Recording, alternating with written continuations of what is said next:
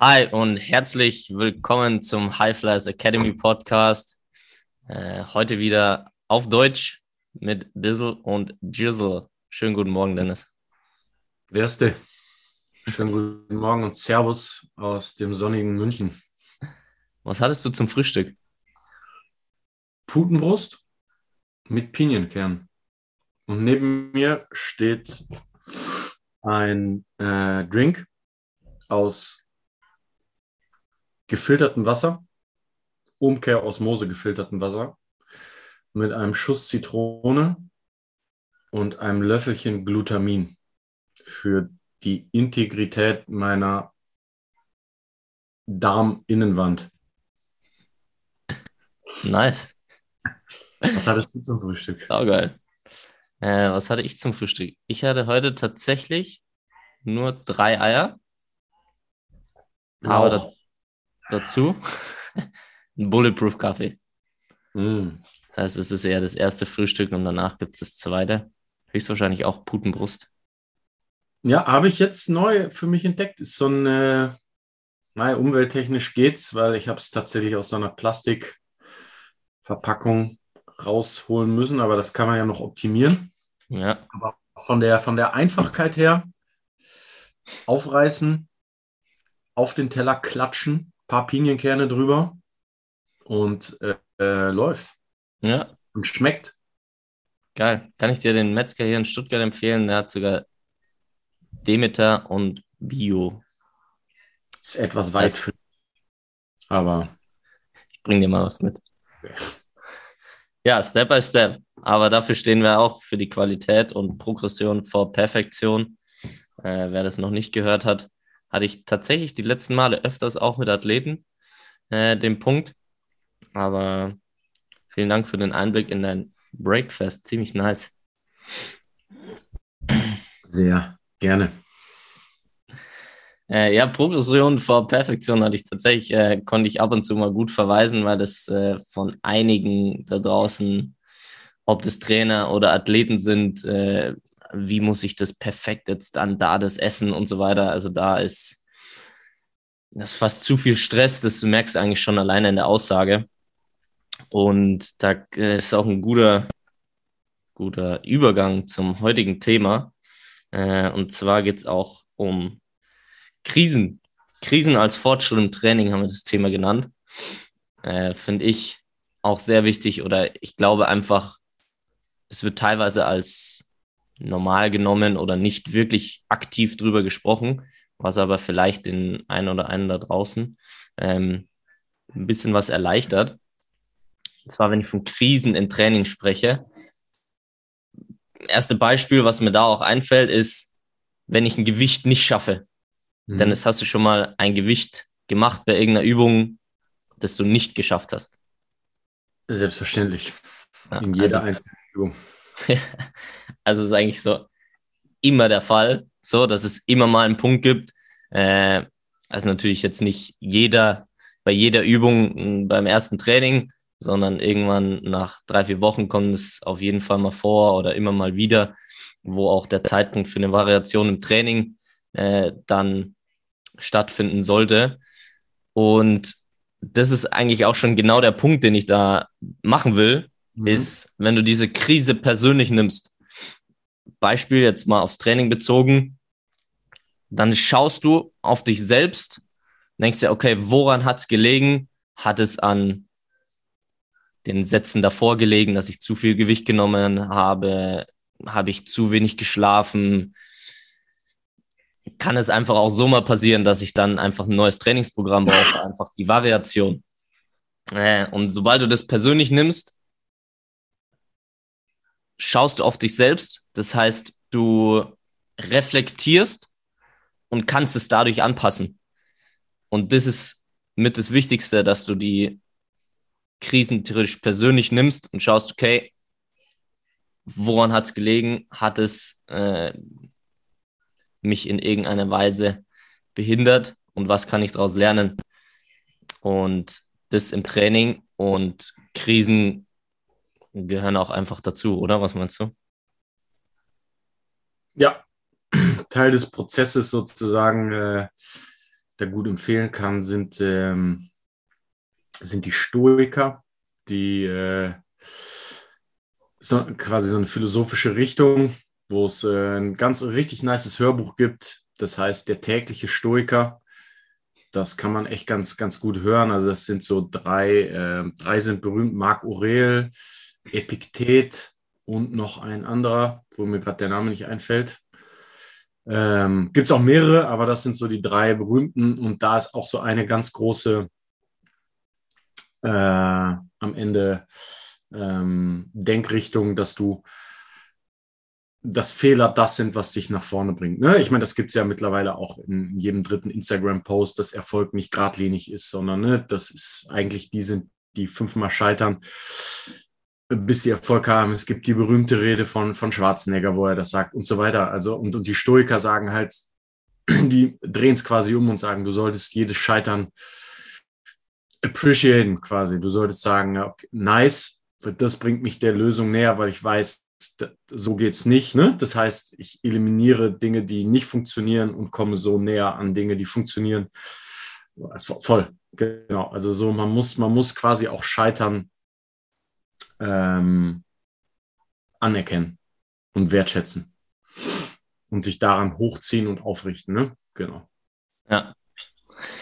Ja, nice. Und, und das gehört auch einfach dazu. Und da gerade, wenn du auch äh, dich entwickelst, ähm, du du wirst, wenn du das ernst nimmst, diese Instagram-Post, dann wirst du auch aus deinen Fehlern lernen. Und da ist es auch so, wenn du ins nächste Level aufsteigst, Beispiel, du vom Jugendbereich kommst du in eine Herrenmannschaft.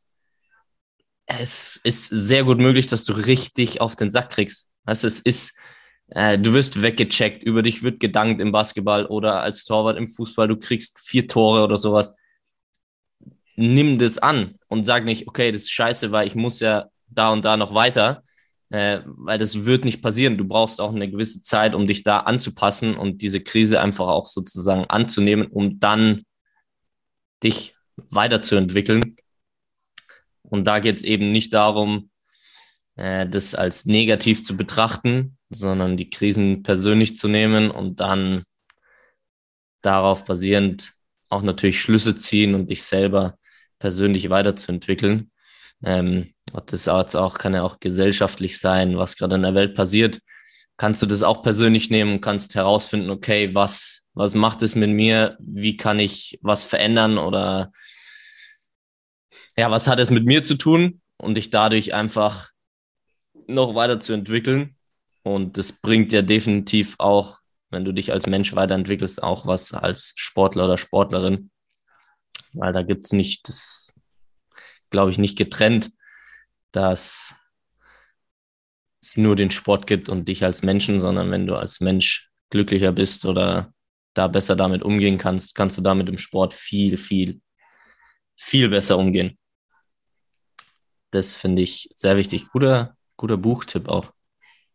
Ja, ist richtig nice. Also äh, das äh, im Prinzip diese Takeaway, das als Brennstoff zu nehmen, so, sozusagen jemand erreicht etwas, was du gerne erreicht hättest, anstatt zu frustrieren, zu sehen, okay, warum hat der oder diejenige das jetzt erreicht? Was sind die Sachen, die ihn oder sie dafür ausgezeichnet haben? Ist das ein Weg, den ich auch gehen kann? Also sich quasi ne, so die negativen Gefühle, die jetzt vielleicht jemand hätte, wie Neid oder Frustration, immer im Prinzip als Treibstoff zu nehmen und vor allem dadurch auch zu lernen, auf sich selber zu schauen mhm. und nicht zu viel, was machen andere oder wie denken andere über mich, sondern sich immer wieder klar zu werden, also das auf sich selber zu ähm, anzuwenden. Ja. Ne? Und da nicht in so falsche Perspektiven reinzurutschen, sondern sich auf sich selber konzentrieren zu können und andere Dinge in positive Gefühle auch äh, umwandeln zu können. Ne? Ja, und das halt auch nicht als äh, schlecht zu sehen. Also, ja, fuck, wer, wer ist nicht mal neidisch oder wer ist nicht mal äh, sauer oder sowas? Weißt du, wenn du das jetzt nur unterdrückst äh, und nicht annimmst, dann wird es nicht besser. Erst wenn du es annimmst und äh, darüber sprichst oder wie auch immer, kannst du das erst äh, durchlaufen lassen und das Positive wieder sehen und nicht ja. sozusagen das Positive drüber schreiben und das andere, ah, ich darf nicht mehr sauer sein, ich darf nicht mehr schlecht raus sein, ich darf keine Krisen mehr haben. Mhm. Das ist eben auch ja, gar nicht gut. Und vielleicht ein, ein, wie sagt man, ein Zusammenhang zum Körperlichen mhm. vom, ich war ja beim Seminar jetzt Montag, Dienstag äh, mhm. Wolfgang, Advanced Pre- and Rehab.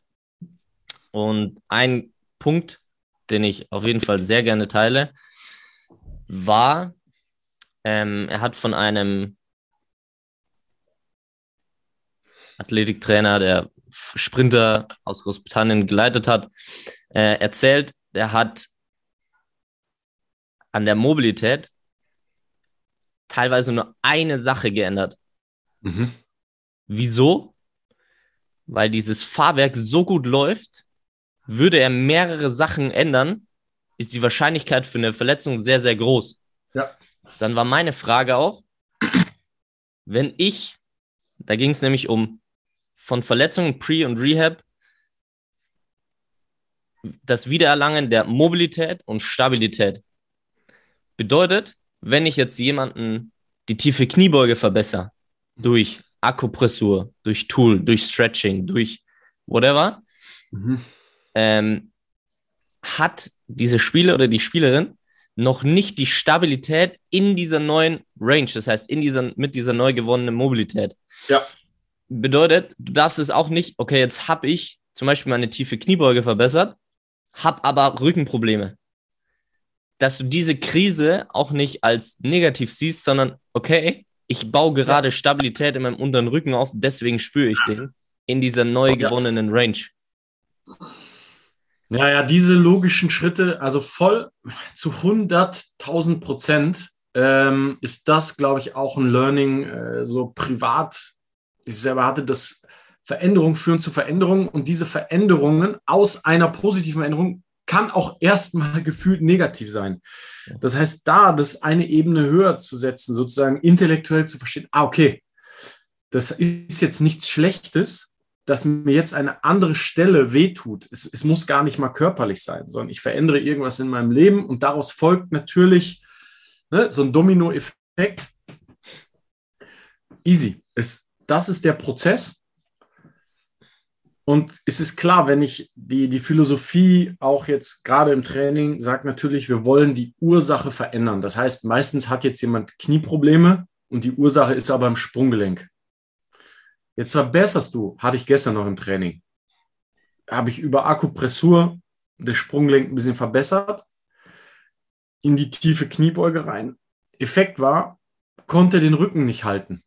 Er kommt zwar jetzt tiefer, aber diese neue Range hat zur Folge, dass er biomechanisch in einer Position ist, wo der Rücken jetzt das größere Problem darstellt. Okay?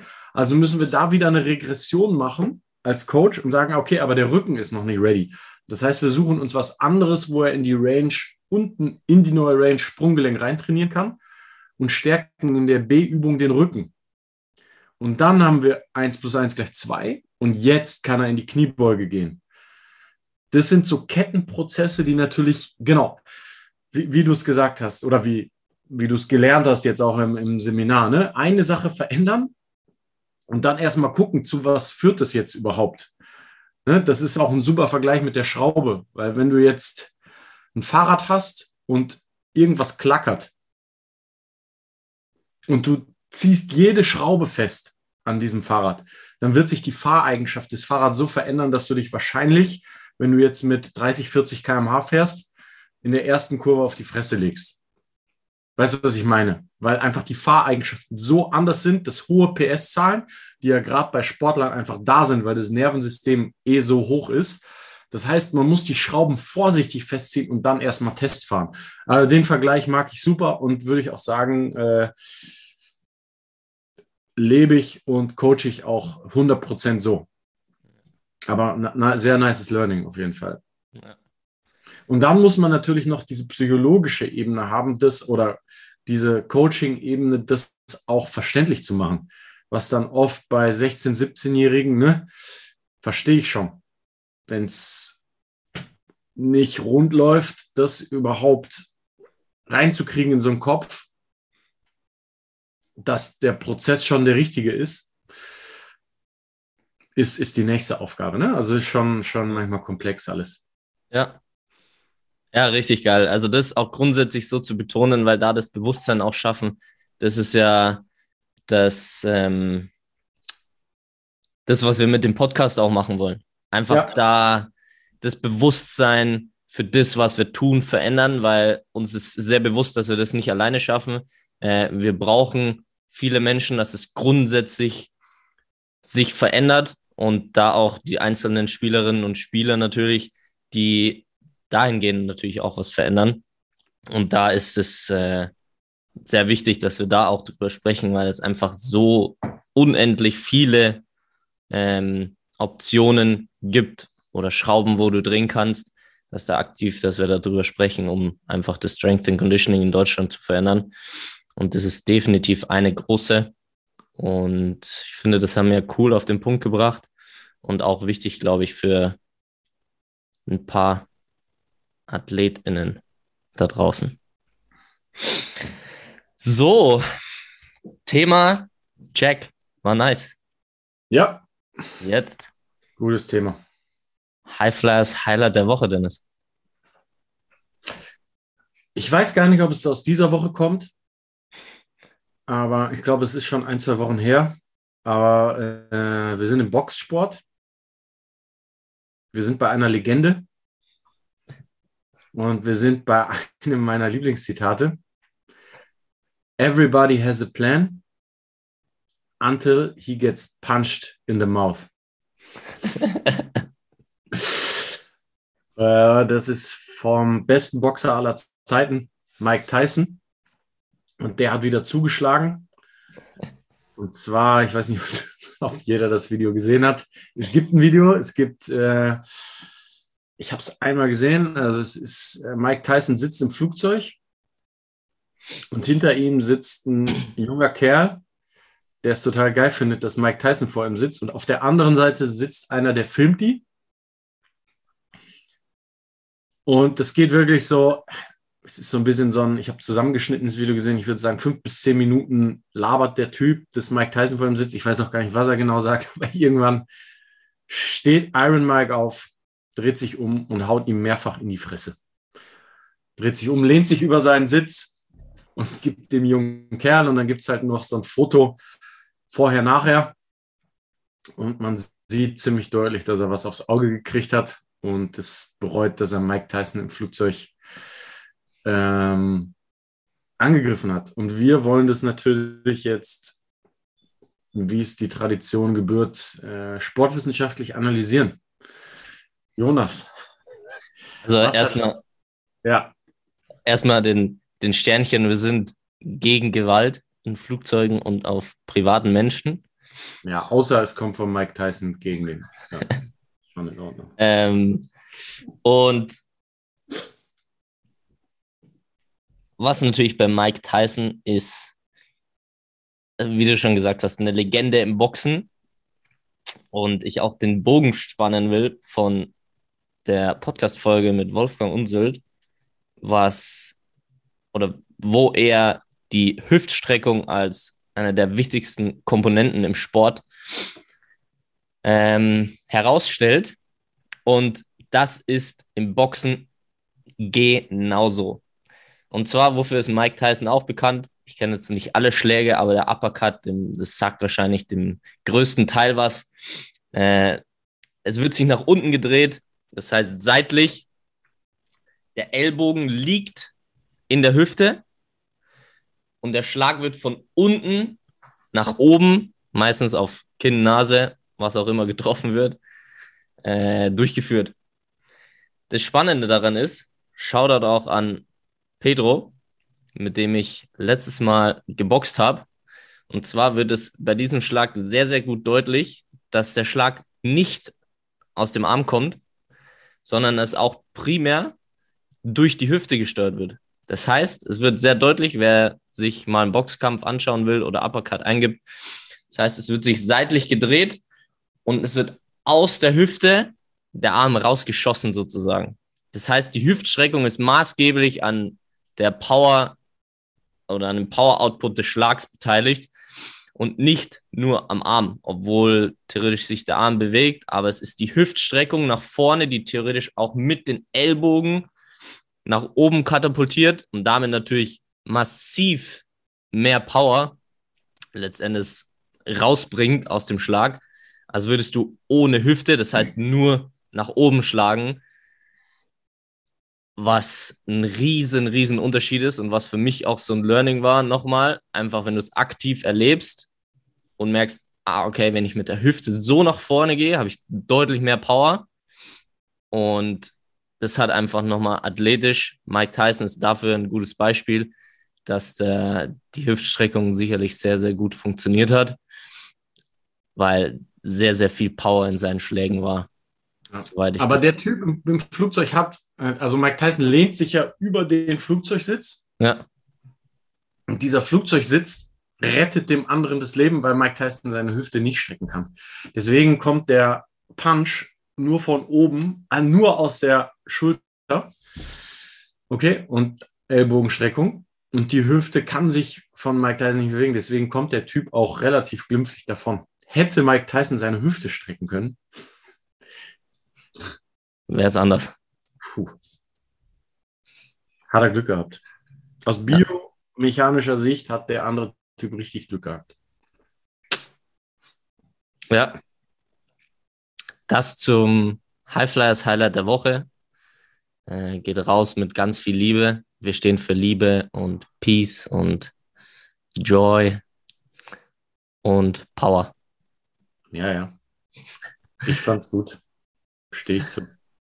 Also, da muss die Promis da in Ruhe lassen, ne? Was soll das? Ja. also, hätte ich mich auch nicht getraut. Also, hä?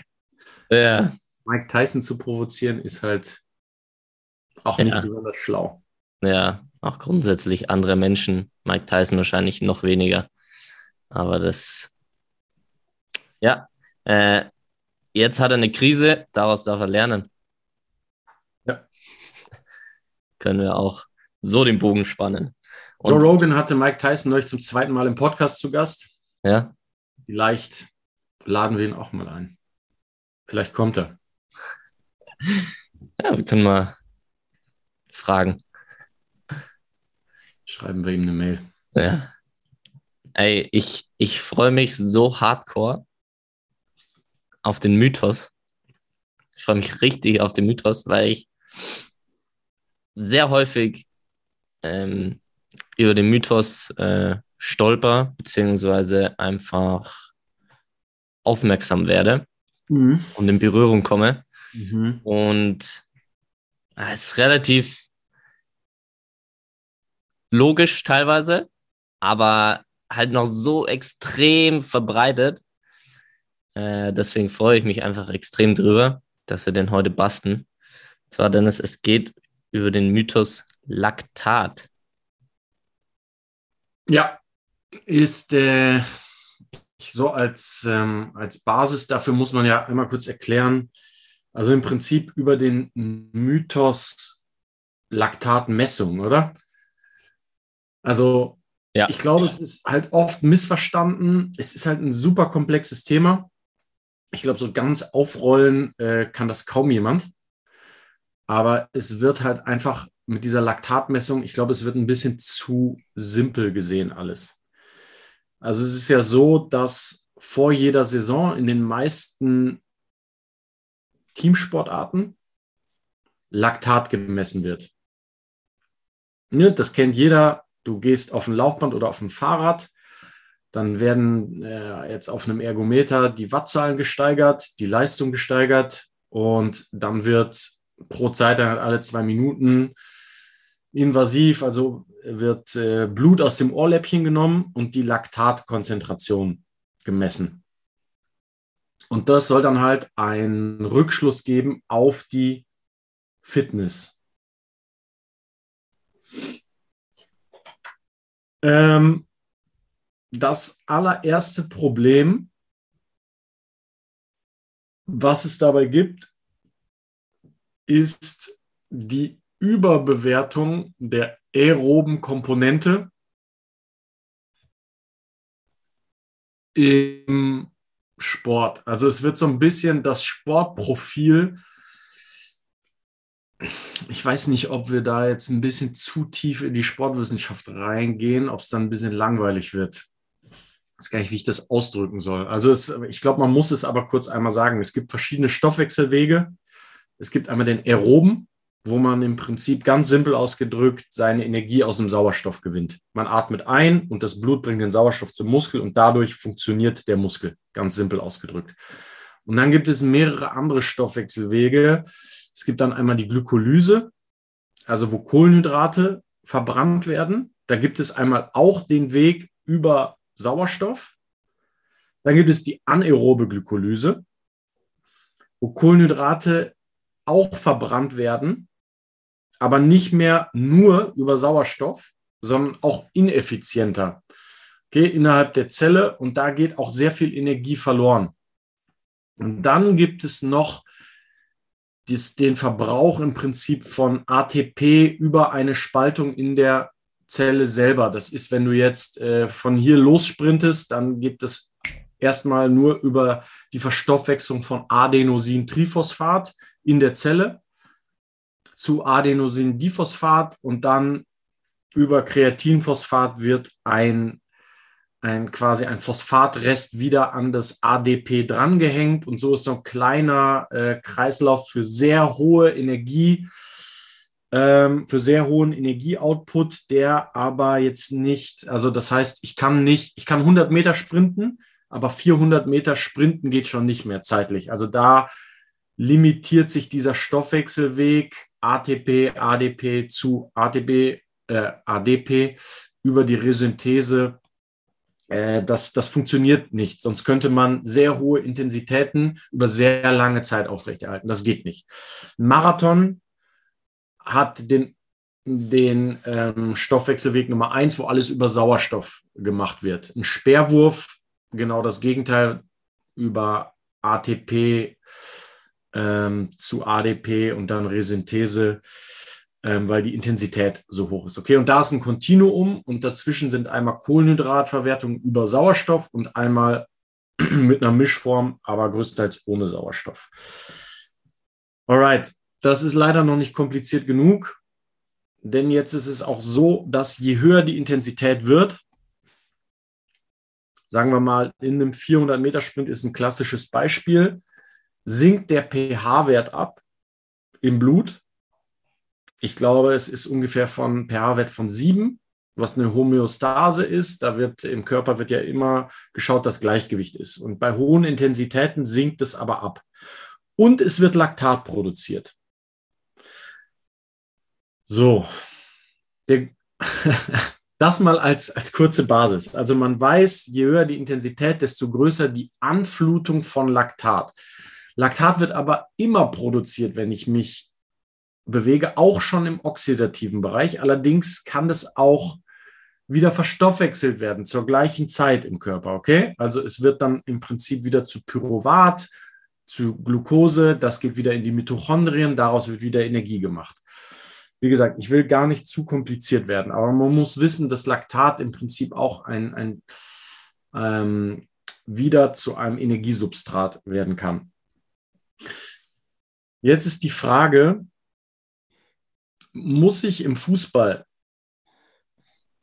ist Laktat etwas, was ich messen muss, um zu wissen,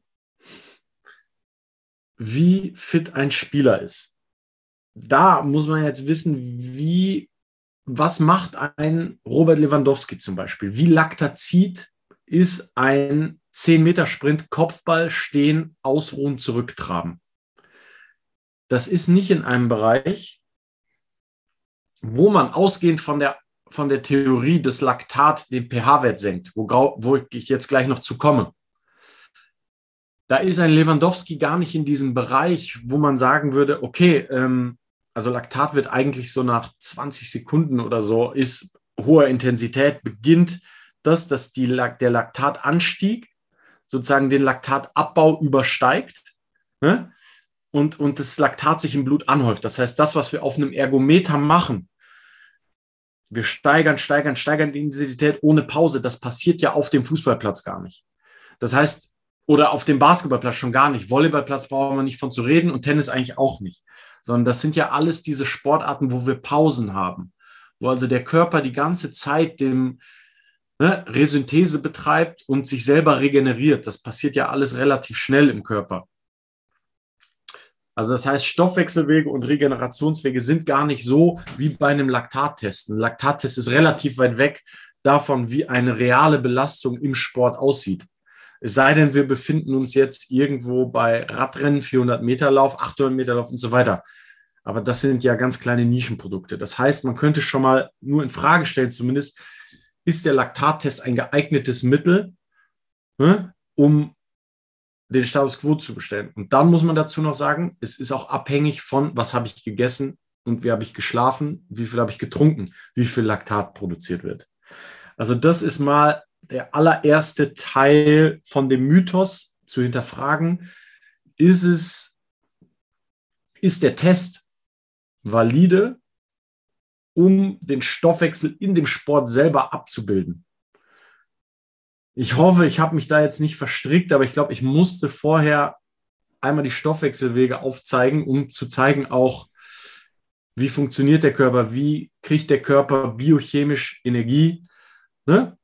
um dann zu vergleichen, auf einem Laufband ist absolut zu weit weg eigentlich von auf dem Platz. Wie ist ein Bewegungsprofil? Ja.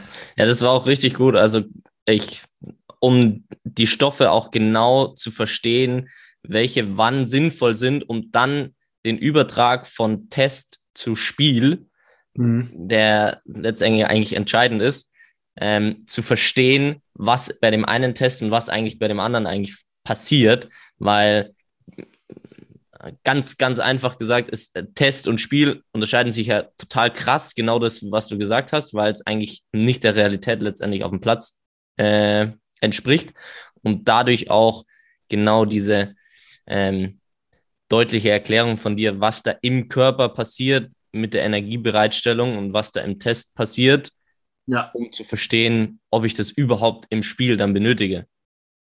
Genau. Und das ist im Prinzip mal Teil 1. Und Teil 2 ist am Ende, will ich es jetzt ein bisschen kürzer machen, aber man, ich glaube, man hat in Wirklichkeit die Funktion von Laktat so richtig, nämlich noch gar nicht verstanden. Weil, simpel gesagt, ist es so, es wird gesagt, Laktat ist das, was den pH-Wert senkt im Blut. Und das reduziert die Leistungsfähigkeit der Muskulatur und macht Ermüdung. Was man jetzt allerdings schon weiß, ist, dass, dass das nicht so ist. Ich weiß ehrlich gesagt gar nicht, ob man weiß, wie es genau funktioniert. Bin, weiß ich nicht. Aber was man weiß, ist, dass Laktat nicht der Faktor ist, weil so wird es, das ist eigentlich der Laktatmythos. Es wird sozusagen kolportiert, es wird erzählt, Laktat wird produziert, es gibt eine Laktatsäure auch, die bei der Verstoffwechslung zu Pyruvat mit NAD Plus als Beiprodukt hergestellt wird. Und dann wird gesagt, diese Laktatsäure reduziert den pH-Wert. Ist aber nicht so, weil die Laktatsäure hat erstens nur einen kleinen Anteil. Und zweitens ist auch festgestellt worden, dass ein reduzierter pH-Wert, weil der Körper ist ja nicht dumm, zum Teil Muskelkontraktion sogar vereinfacht. Das heißt also, erstens, Laktat ist nicht dafür verantwortlich, dass der pH-Wert droppt, sondern in Wirklichkeit ist es eher ein Substrat, was hilft, die Muskelkontraktion aufrechtzuerhalten. Kann ich aber nicht erklären, wie das funktioniert. Vielleicht kannst du das. Aber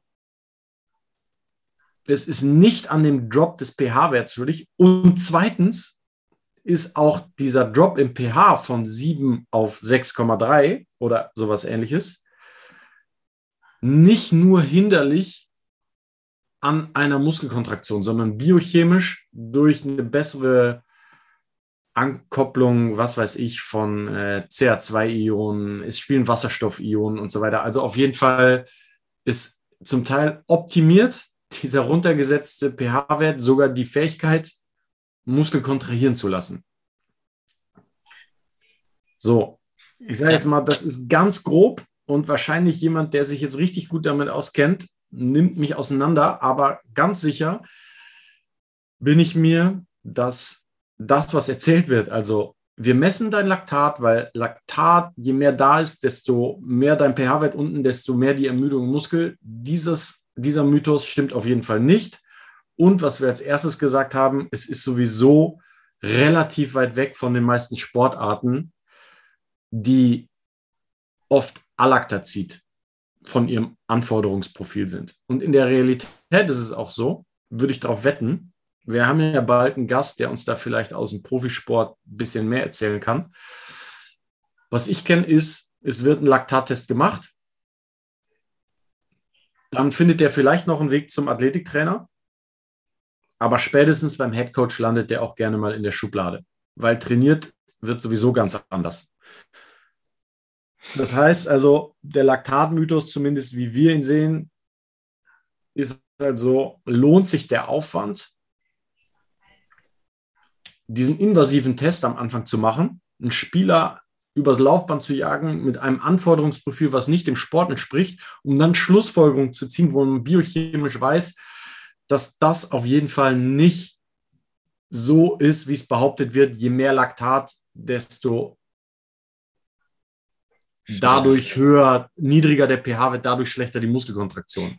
Man kann vielleicht unterm Strich sagen, das stimmt sicher. Je höher das Laktat, desto größer die Muskelermüdung. Nur die Kausalität zwischen den beiden Sachen ist zero bewiesen, sondern eher das Gegenteil ist der Fall. Also es, es hängt nicht zusammen, sondern der Körper puffert eher über Laktat leistungshemmende Faktoren. Also das Laktat ist eher gut für ihn. Ja. Trotzdem kann man natürlich sagen, wenn das Laktat einen gewissen Bereich an Millimol übersteigt, ist Schluss und diese Schwelle spielt schon eine Rolle im Ausdauertraining. Aber die Erzählung sozusagen, das ist der Laktatmythos. Ich hoffe, ich habe jetzt nicht auch noch den allerletzten Hörer vergrault, aber ähm, dieser Mythos ist halt so präsent und deswegen war es uns wichtig, da mal drüber zu reden. Extrem gut. Ich, äh, ich habe auch einen Artikel, den schicke ich mir mal, wenn er von Dennis für gut genug empfunden wird, äh, posten wir ihn in den Show Notes. Da geht es nämlich genau um den Laktatmythos. Äh, ich weiß nicht, hast bestimmt schon mal gelesen, aber äh, da geht es eben auch darum, das, was du schon richtig gesagt hast, äh, dass es nicht eben um den pH-Wert geht, sondern da steht es auch so ein bisschen mit Depolarisation, bedeutet mit Kalium, Natrium in der Zelle, außerhalb der Zelle, was ja auch sehr wichtig ist, inwieweit da Laktat eine Rolle spielt und es eben auch um diese Muskelkontraktionen geht, was ja, ähm, ja wie ähm, elektrische Impulse sind, also auch um die Leitfähigkeit und so weiter und dass Laktat theoretisch ein Energiebringer ist, um diese Energie bereitzustellen. Und ich glaube, es ist schon sehr gut, wie du gesprochen hast. Ich glaube, das ist kein Verkauf. Es ist äh, nämlich, glaube ich, auch total wichtig, um das auch zu sehen, um zu verstehen und auch, dass es eigentlich noch keiner wirklich weiß. Und es wichtig ist, die Dinge auch, wenn sie schon immer gemacht werden, auch bei den besten Vereinen in Frage zu stellen und auch wirklich, was resultiert daraus. Das heißt, mache ich jetzt äh, einmal die Woche Laktattraining. So. Es, Wär, nein, und das, ja. das Lustige ist, das passiert ja nicht. Also, ja. vielleicht haben wir mal irgendeinen Athletiktrainer aus dem Fußball einer höheren Liga zu Gast. Ich würde mich festlegen, spielt keine Rolle. Wäre wär spannend, mal zu erfahren, aber nein, glaube ich nicht. Kann ich mir nicht vorstellen, wie da eine Trainingsableitung wirklich gemacht wird. Ich, vielleicht hast du da Erfahrung. Oder? Also ich weiß, dass da nicht viel Trainingseinheiten dementsprechend gemacht werden. Ähm, so spezifisch auf das Laktat jetzt. Nee, es wird vielleicht geretestet, aber ob da jetzt so eine klare, klare Trainingseinheit und daraus resultierende Programmerstellung oder sowas habe ich jetzt auch noch nicht gesehen. Ähm, aber vielleicht wird äh, jemand mal zu Gast sein, der das da auch nochmal beleuchten kann. Grundsätzlich fand ich es einfach auch sehr spannend und sehr gut, dass wir darüber gesprochen haben, einfach das in Frage zu stellen und zu sehen, okay, was wird gemacht? Bringt es wirklich was? Äh, Weil es einfach so häufig und so regelmäßig gemacht wird. Ja, deswegen, ja, sehr. Ja, grundsätzlich so diese, ich glaube, es wird super viel getestet. Ich glaube, wir wollten ja auch mal einen Podcast über unsere Testbatterie machen. Da können wir auch mal erzählen. Also ich bin immer mehr weg davon, eine riesen ähm, Batterie an Tests an Tag 1 zu fahren, wenn Tag 2 den Tag 1 schon so verändert. Ne? Also du machst eine Sache und das Ganze kann schon ganz anders aussehen, sondern wenn erstmal kein Problem da ist, der Trainingsprozess wird eh Dinge verändern, weil wir sowieso in eine, wir wollen sowieso in eine Richtung, wir wollen sowieso Fortschritt. Und wir sehen ja relativ schnell, wo ist der Status quo. Und wenn du jetzt jemanden mit einem mit einer hohen Laktatanflutung hast, mei, ja, der muss auch laufen. Und dem wird das Training dementsprechend mehr bringen als jemanden, der eh schon top in Form ist, weil die Adaption folgt ja sowieso und wir müssen alle auf ein Ding bringen. Also ja, wir wissen, wir haben unterschiedliche Ausgangsniveaus, aber wir sehen ja auch im Training, was passiert. Und an Tag, in Woche zwei hat sich das Ganze verändert. Und jetzt haben wir darauf einen ganzen Tag verwendet, alles zu testen. Und gerade mit dem Laktat, wo du ja auch äh, auf einem Laufband eine schlechte schlechte Biomechanik hast, du Peak Siemens Ohrläppchen, der ist natürlich einen Tag, muss der auch regenerieren davon. Das heißt, du hast eigentlich zwei Tage verloren. Ja, alles also, fraglich, ne? Ob dieses, ob dieses viele Testen und in so eine in, in manche Tiefen zu gehen, ob das wirklich effizient und produktiv ist. Ne? Das muss man, das muss man fragen dürfen, ohne jetzt zu sagen, ist es nicht. Aber die Frage, finde ich, steht schon im Raum. Ja, und auch wenn man das große ganze Bild auch sieht, wie du sagst, diese zwei Tage, diese Zeit, die da aufgewendet wird und auch grundsätzlich das ganze Bild eines Athleten oder einer Athletin zu sehen, was ihn oder sie jetzt das oder was ja, wo das schwächste Glied ist theoretisch, um den Fortschritt zu generieren für eine Profikarriere. Das sind einfach so viele Faktoren von Psychologie, Familie, muskulär, hormonell. Und da ist die Frage, ist dieser Test in dieser Größe, wie du es auch dargestellt hast, der Schlüssel für mehr Erfolg oder macht Sinn, ein Coaching eine Stunde lang zu machen, um herauszufinden, okay, wie fühlt er sich, was braucht er und so weiter oder was braucht sie zum Beispiel. Be Beispiel noch, ja. ich glaube, wir sind jetzt fast schon im nächsten Podcast, aber das möchte ich noch einmal kurz sagen. Jemand hat eine ein 90 Kilo Athlet hat eine 40 Kilo One Repetition Max Kniebeuge. Ich muss nicht nach schwachen Außenrotatoren, nach einer schlechten Kopplungsfähigkeit und Rhythmusgefühl suchen, sondern ich habe den Weakest Link gefunden. Also wenn jemand eine so schwache Maximalkraft hat in der Kniebeuge, da muss ich nicht ewig rumtesten, ob der Hüftbeuger tight ist, ob der unter, nein. Ich muss den erstmal auf ein annähernd ähm, akzeptables Niveau in seiner Maximalkraft hinführen. Und dann, also je stärker jemand ist, desto wichtiger wird die Isolation. Ja? Aber wenn jemand so schwach ist, dann muss ich jetzt nicht anfangen, dem die kleinen Schräubchen, von denen wir am Anfang mit dem Fahrrad gesprochen haben. Ne? In, in dem Fall fährt, fährt jemand noch Bobbycar. Und das heißt, der muss erstmal aufs Fahrrad umsteigen, bevor wir ein Schräubchen anziehen können. Weißt du, was ich meine? Ja. Also manchmal auch den, den Wald vor lauter Bäumen nicht zu sehen, ist halt auch sowas, sondern objektiv sagen zu können, okay, fuck, der ist einfach, der kann keinen Klimmzug und der kriegt die Langhantel nicht zehnmal gebeugt. Ne? Brauchen wir keine Neuroathletik, sondern der muss einfach ein bisschen sein Nervensystem hochtun mit ordentlichem Krafttraining. Ja. Und dann feiner werden. Ne? Also erstmal die Basics und das dauert die Basics. Das hatten wir jetzt auch schon zehnmal. Und der Ehrgeiz, alles zu wissen und so weiter, ist super. Und klatschen und riechen und alles ist super wichtig. Aber genau, ne, sondern manche ja. Dinge sind obviously, der muss Krafttraining machen. Der muss mal sein Körpergewicht beugen, bevor wir andere Dinge machen. Ja. First thing first. Ja. ja, um das Ganze jetzt abzurunden, die Folge. Und das ist ja genau das, was wir machen. Das ist Strength and Conditioning. Das ist Grundschule, das sind Basics, das ist das Fundament. Und das ist das Wichtige, dass es steht, ähm, bevor du ans Feintuning gehst. Und exakt das ist das, was wir verändern wollen. Ähm, ob das jetzt die Kraft in der Kniebeuge ist, eine Sprunglinksmobilität, whatever. Die Basics mastern. That's it. Ja. Vielen Dank. War eine sehr nice Podcast-Folge. Auch eine gute Zeit. Ähm, vielen Dank. Danke dir. Ich wünsche dir noch einen wunderschönen Tag. Ich freue mich auf die nächsten Podcast-Folgen. Wir haben jetzt ein, zwei Dosen geöffnet, die wir in den nächsten Folgen auslöffeln. 100 Prozent. Freut euch auf. Also, wir haben so halbe Zusagen bis ganze Zusagen von wirklich sehr, sehr spannenden Gästen. Freue ich mich auch sehr drauf. Ja, wird geil.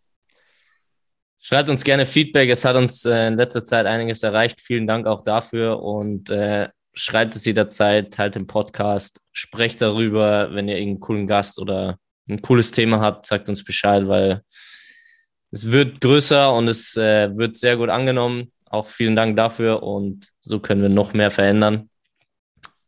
Wir sind raus. Ciao. Ciao.